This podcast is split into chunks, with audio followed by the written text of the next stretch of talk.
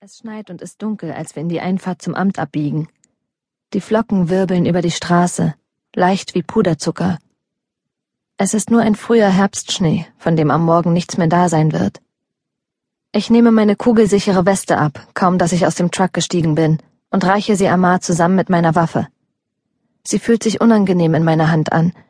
Ich dachte, dass dieses Unbehagen mit der Zeit vergehen würde, aber inzwischen bin ich mir da nicht mehr so sicher. Vielleicht wird es für immer bleiben. Und vielleicht ist das auch ganz gut so. Warme Luft füllt mich ein, als ich durch den Eingang gehe. Jetzt, da ich die Zone mit eigenen Augen gesehen habe, wirkt der Gebäudekomplex noch makelloser als zuvor. Der direkte Vergleich ist verstörend. Wie kann ich über diese quietschenden Böden gehen und diese gestärkten Kleider tragen, wenn ich gleichzeitig weiß, dass dort draußen Menschen sind, die ihre Behausungen für ein wenig Wärme mit Planen abdecken müssen doch als ich den Hotelschlafsaal erreiche, ist das beklemmende Gefühl verflogen. Ich blicke mich suchend im Raum um und halte nach Christina oder Tobias Ausschau, aber keiner von beiden ist hier. Ich sehe nur Peter, der mit einem großen Buch auf dem Schoß in einen Notizblock kritzelt. Und Caleb, der vertieft ist in das Tagebuch unserer Mutter und mit glasigen Augen auf den kleinen Bildschirm starrt. Ich versuche nicht weiter darüber nachzudenken. Hat einer von euch vielleicht Wen will ich sehen? Christina oder Tobias? Vorgesehen? nimmt mir Caleb die Entscheidung ab. Ich habe ihn vorhin im Genealogieraum getroffen. Im was? In dem Raum mit den Stammbäumen unserer Vorfahren. Hast du ein Blatt Papier für mich? sagt er an Peter gewandt. Peter reißt ein Blatt aus dem hinteren Teil seines Notizblocks und reicht es Caleb, der etwas darauf notiert. Eine Wegbeschreibung. Ich habe vorhin die Namen unserer Eltern dort entdeckt. An der rechten Wand auf der zweiten Platte vor der Tür, sagt Caleb. Er reicht mir die Notiz, ohne mich anzusehen. Ich betrachte die akkuraten, gleichmäßigen Buchstaben seiner Handschrift. Bevor ich auf ihn losgegangen bin, hätte Caleb darauf bestanden, mir persönlich den Weg zu zeigen. Er nutzt jede sich bietende Gelegenheit, um für ein paar Minuten mit mir allein zu sein und mir immer wieder die Gründe für sein Verhalten darzulegen. Aber neuerdings hält er Abstand entweder weil er Angst vor mir hat oder weil er es endlich aufgegeben hat. Weder das eine noch das andere finde ich erfreulich. Danke, murmle ich. Ähm, wie geht es deiner Nase? Bestens, erwidert er mit dem Anflug eines Lächelns. Der Bluterguss bringt meine Augenfarbe ziemlich gut zur Geltung. Findest du nicht auch? Ich erwidere sein Lächeln.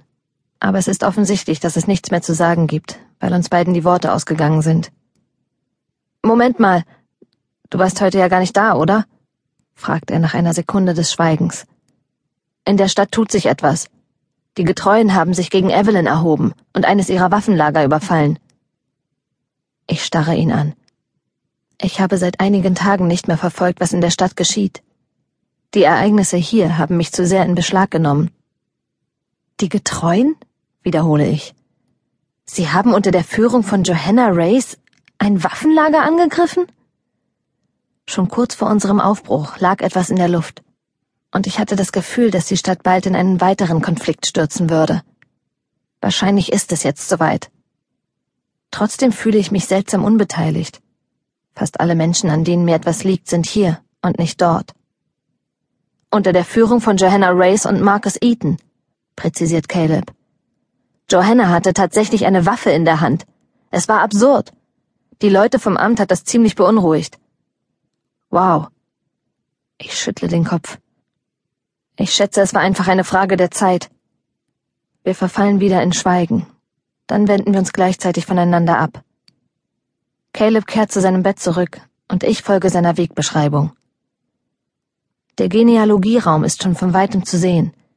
Die bronzenen Wände leuchten in einem warmen Licht.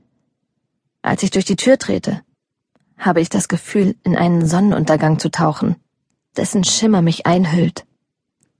Tobias fährt mit den Fingerspitzen über die Linien seines Familienstammbaums. Zumindest nehme ich das an. Er wirkt gedankenverloren, als wäre er nicht wirklich bei der Sache. Ich nehme an, das ist die zwanghafte Seite, die Amar gemeint hat. Ich weiß, dass Tobias die letzten Tage damit verbracht hat, seine Eltern auf den Bildschirmen zu beobachten.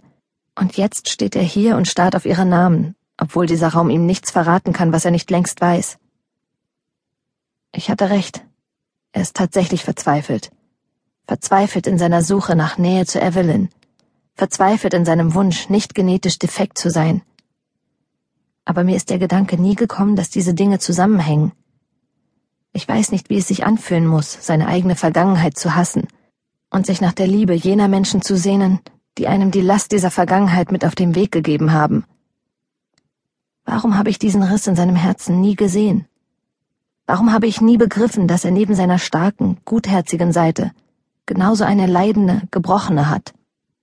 Von Caleb weiß ich, was Mom dazu gesagt hat, nämlich, dass alle Menschen in ihrem Inneren etwas Böses tragen und dass der erste Schritt, jemanden zu lieben, darin besteht, das gleiche Böse in sich selbst zu erkennen, so dass man es dem anderen verzeihen kann. Wie kann ich Tobias seine Verzweiflung zum Vorwurf machen und so tun, als sei ich besser als er? Als hätte ich mich nie von meiner eigenen Zerrissenheit zu unüberlegten Handlungen treiben lassen. Hey, sage ich und zerknülle Calebs Wegbeschreibung und stopfe sie in meine Hosentasche. Er wendet sich um. Sein Gesichtsausdruck ist so vertraut und ernst. Seine Miene erinnert mich an die ersten Wochen, als wir uns gerade kennengelernt hatten ein undurchdringlicher Ausdruck, der seine innersten Gedanken bewacht. Hör zu, sage ich. Ich dachte, ich müsste mir noch darüber klar werden, ob ich dir verzeihen kann oder nicht. Aber mir ist klar geworden, dass du mir nichts getan hast, was ich dir verzeihen müsste. Mal abgesehen von deiner Unterstellung, ich sei eifersüchtig auf Nita. Er öffnet den Mund, um etwas zu erwidern, aber ich hebe die Hand, um ihn am Sprechen zu hindern. Wenn wir zusammenbleiben, werde ich dir wieder und wieder verzeihen müssen. Und umgekehrt wirst auch du mir wieder und wieder verzeihen müssen, sage ich. Also geht es gar nicht darum, ob ich dir vergebe oder nicht. Worüber ich mir wirklich Gedanken hätte machen sollen, ist die Frage, ob wir einander noch gut tun. Auf dem Heimweg sind mir Amars Worte darüber, dass es in jeder Beziehung Probleme gibt, nicht mehr aus dem Kopf gegangen. Ich habe an meine Eltern gedacht, die sich häufiger gestritten haben als alle anderen Altroan-Eltern, die ich kenne die aber trotzdem bis zu ihrem Tod gemeinsam durchs Leben gegangen sind.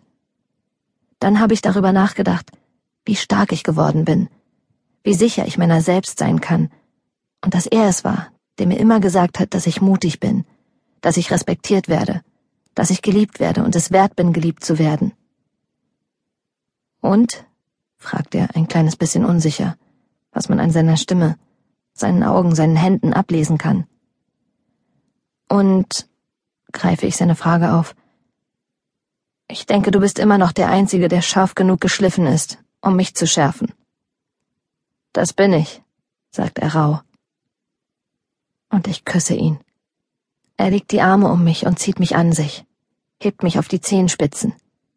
Ich vergrabe das Gesicht in seiner Schulter und schließe die Augen, atme nur seinen frischen Duft ein, den Geruch von Wind. Früher dachte ich, dass die Leute sich irgendwann verlieben und dann bei dem Menschen landen, zu dem das Schicksal sie verschlagen hat.